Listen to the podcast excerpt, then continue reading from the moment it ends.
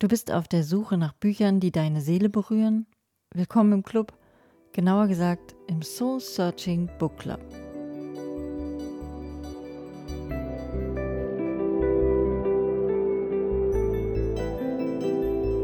Fragen über Fragen im Café am Rande der Welt.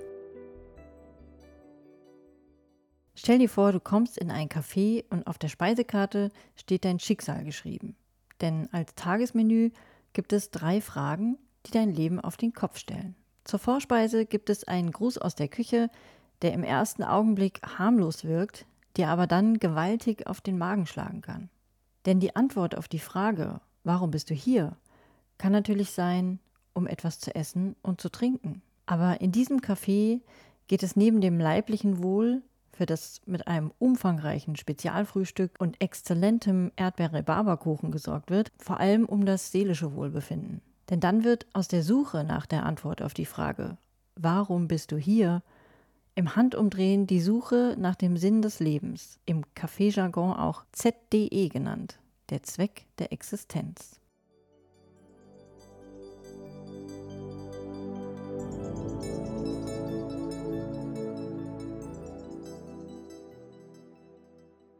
Meine erste Begegnung mit John Streleckis Erzählung rund um das Kaffee am Rande der Welt fand im Jahr 2015 in einer Phase meines Lebens statt, in der ich mir eben genau diese Frage stellte. Und durch diese Geschichte bin ich auf einige Antworten für mich gestoßen. Seit diesem ersten Buch bin ich der aktuell vierteiligen Reihe rund um den magischen Ort verfallen. Er taucht immer genau dann und dort auf, wo seine Besucher ihn und seine Mitarbeiter brauchen.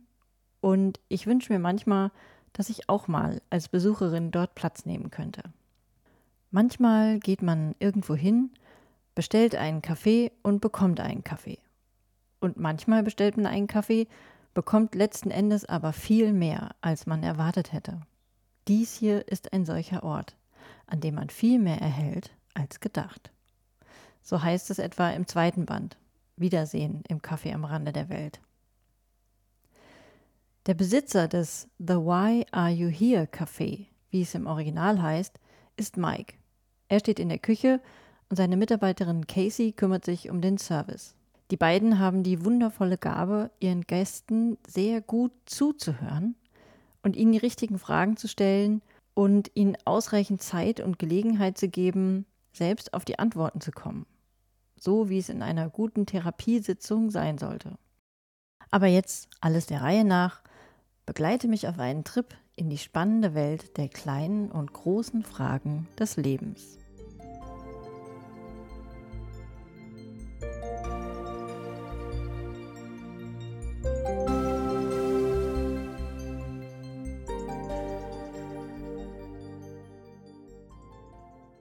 Die erste Erzählung über das Kaffee am Rande der Welt erschien in Deutschland im Jahr 2007 im DTV Verlag.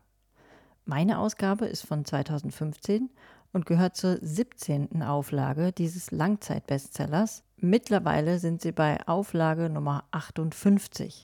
Aktuell rangiert das Buch seit 365 Wochen in der Spiegel Bestseller Rangliste, wurde in 26 Sprachen übersetzt und steht zum Zeitpunkt der Aufnahme auf Platz 1 in der Kategorie Sachbuch, Taschenbuch. Und in diesem Jahr sollen außerdem die Dreharbeiten zur Verfilmung von und mit Till Schweiger beginnen. Ich habe mir damals beim Lesen schon einige Sätze dick unterstrichen, wie zum Beispiel Warum verbringen wir so viel Zeit damit, uns auf den Zeitpunkt vorzubereiten, zu dem wir tun können, was wir möchten, anstatt es einfach sofort zu tun, oder? Man kann nicht befürchten, keine Möglichkeit mehr zu haben, etwas zu tun, wenn man es bereits getan hat oder es jeden Tag macht. Oder solange du lediglich weißt, warum du hier bist, aber nicht auch dementsprechend handelst, wirst du keine Erfüllung finden.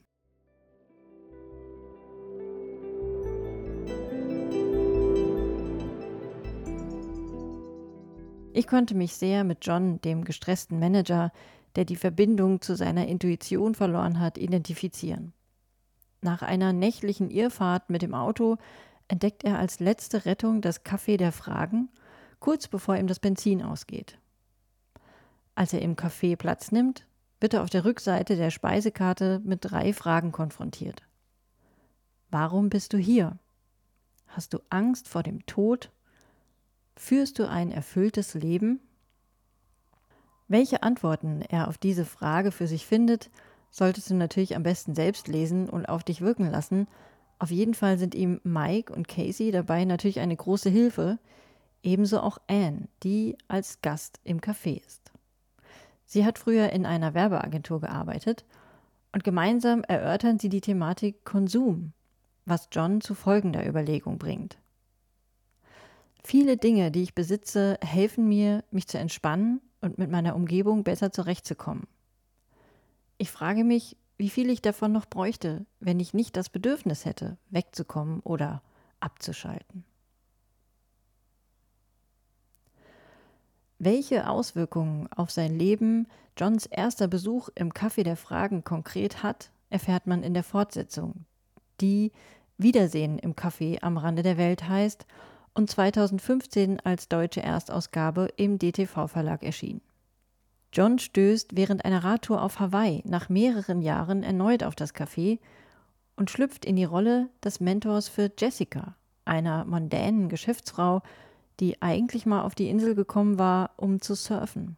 Dieser Traum hat sich jedoch nie erfüllt, da sie von Anfang an sehr viel arbeiten musste, um ihr Leben zu finanzieren und schließlich nicht mehr aus dem Karrierehamsterrad herausgefunden hat.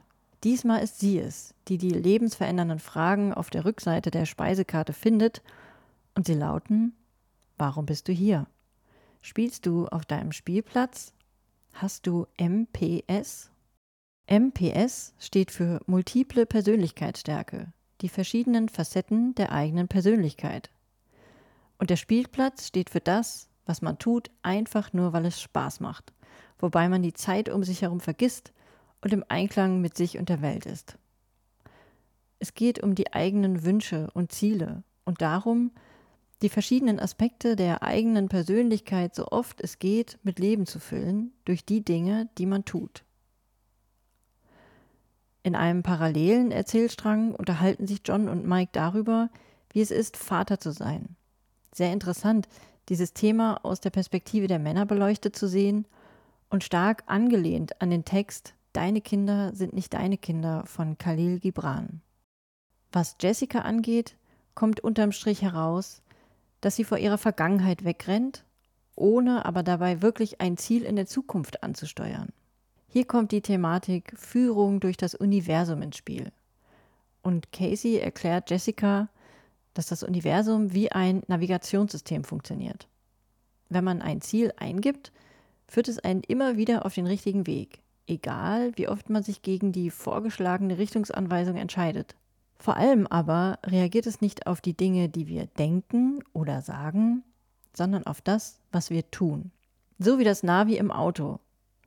Es reagiert auf die Bewegung des Fahrzeugs und steht still, wenn auch das Auto stillsteht.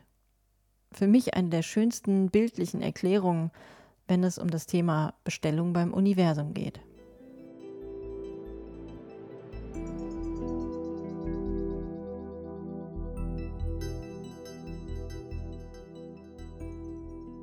Im dritten Teil nimmt John sich eine Auszeit im Café am Rand der Welt. So lautet der Titel, der im Jahr 2019 im DTV-Verlag erschienen ist. Dieses Mal geht es wieder um ihn und sein Leben, in dem sich seit seinem letzten Besuch einiges getan hat. Er ist mittlerweile Vater geworden und kommt gerade von der Beerdigung seines Patenonkels, den er vorher lange Zeit nicht gesehen hatte. Und obwohl sich so viel verändert hat, er viel erlebt hat und sich die meisten seiner Lebensträume erfüllt haben, findet er trotzdem die gleichen Fragen auf der Rückseite der Speisekarte, wie bei seinem ersten Besuch. Auf seine Nachfrage, warum das so ist, antwortet Mike ihm, es sind zwar dieselben Fragen, aber du bist mittlerweile an einem anderen Punkt in deinem Leben. Du befürchtest nicht, dass du nicht gelebt hast. Dafür hast du gesorgt, auf eine großartige Weise. Wovor hast du nun also Angst? Warum hat dir die Beerdigung heute so stark zugesetzt? Es kristallisiert sich heraus, dass es die Angst vor dem Älterwerden ist und davor, dass die Zeit so schnell verstreicht, dass John nicht mehr all die Dinge tun kann, die er sich noch vorgenommen hat. Einer seiner Mentoren ist in dieser Geschichte der 80-jährige Max, ein gern gesehener Gast im Café der Fragen, der öfter mal Reparaturarbeiten übernimmt. Er führt ihm vor Augen, dass er die ihm verbleibende Zeit als Geschenk ansehen sollte und fordert ihn auf, sie wertzuschätzen und mit Dingen zu füllen, die ihm Freude bereiten, anstatt ängstlich dabei zuzusehen, wie die Zeit verrinnt. Im Gespräch mit Mike geht es außerdem noch um die vielen verschiedenen Rollen im Leben. Dass alles seine Zeit hat, so zum Beispiel als Sieger eines alljährlichen Volleyballturniers hervorzugehen. Eine Rolle, die John und seine Freunde wohl oder übel an eine Mannschaft jüngerer Studenten abgeben müssen. Es ist hart, wenn man erkennt, dass man nie mehr 20 sein wird, resümiert John und wird von Mike auf all die wertvollen Erinnerungen hingewiesen, die er sich erschaffen hat, weil er sein Leben bis hierhin so gelebt hat, wie er es wollte. Und nur weil man älter wird, muss man nicht damit aufhören, Dinge zu erleben oder Neues zu lernen. Zwar verschieben sich die Prioritäten, wenn man Familie hat und man muss vielleicht hier und da schon mal etwas langsamer machen. Aber trotzdem kann man immer noch etwas Fantastisches aus seinem Leben machen. Erfülle dein Leben mit Aktivitäten, die dir das Gefühl vermitteln, dass du jeden Tag sinnvoll verbracht hast. Rät ihm auch sein verstorbener Patenonkel, von dem er auf wundersame Weise noch eine letzte eindringliche Botschaft erhält.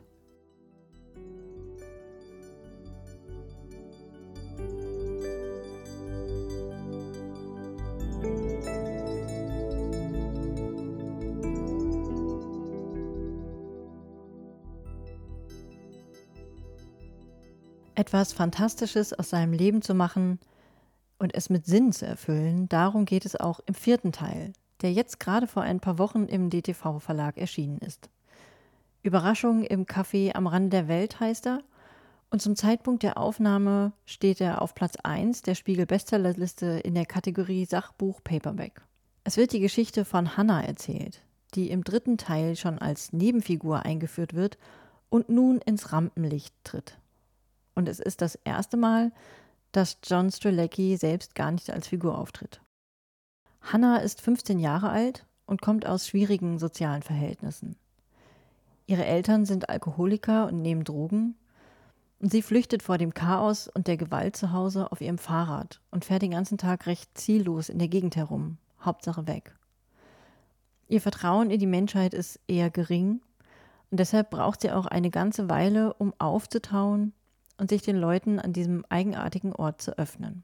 Aber sie hat einen platten Reifen und einen Mordshunger, also lässt sie sich auf einen Besuch im Café ein. Dieses Mal tritt Emma, Mikes Tochter, als Mentorin in Erscheinung. Sie ist so vier bis fünf Jahre älter als Hannah, also zwischen 18 und 19 Jahre, und schafft es, dass Hannah sich entspannt und für die Fragen auf der Speisekarte öffnet. Sie lauten: Wer bist du? Was wird dich ausmachen? Warum bist du hier? Und zu einem ganz bestimmten Thema, dem Thema der angenehmen Beschäftigung, ist Emma die Expertin. Es geht hier um die Ablenkung durch das Smartphone, mit dem man sich beschäftigt, wenn man gerade nichts Besseres zu tun hat.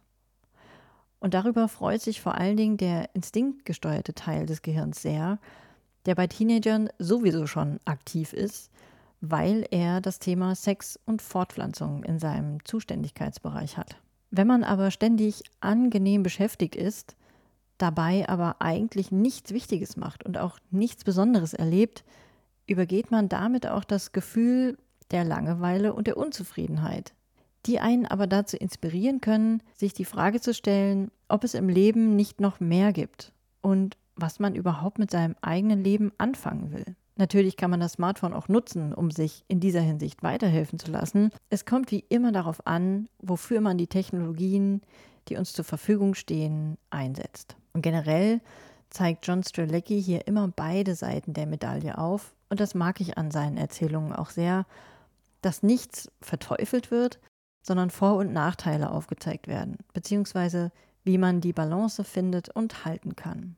Auf die Frage, was wird dich ausmachen, findet Hannah erstmal keine Antwort, bis Casey nachhakt. Und wenn du es wüsstest?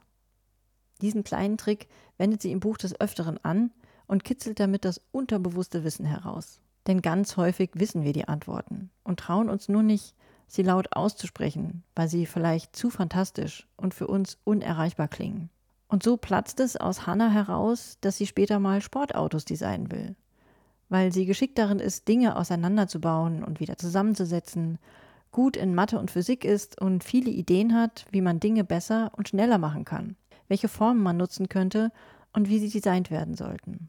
Welche Rolle der alte Max und ein 1965er Ford Mustang Shelby 350R Cabrio dabei spielen, das solltest du auf jeden Fall selbst herausfinden, wenn du in die Welt des Cafés der Fragen eintauchst.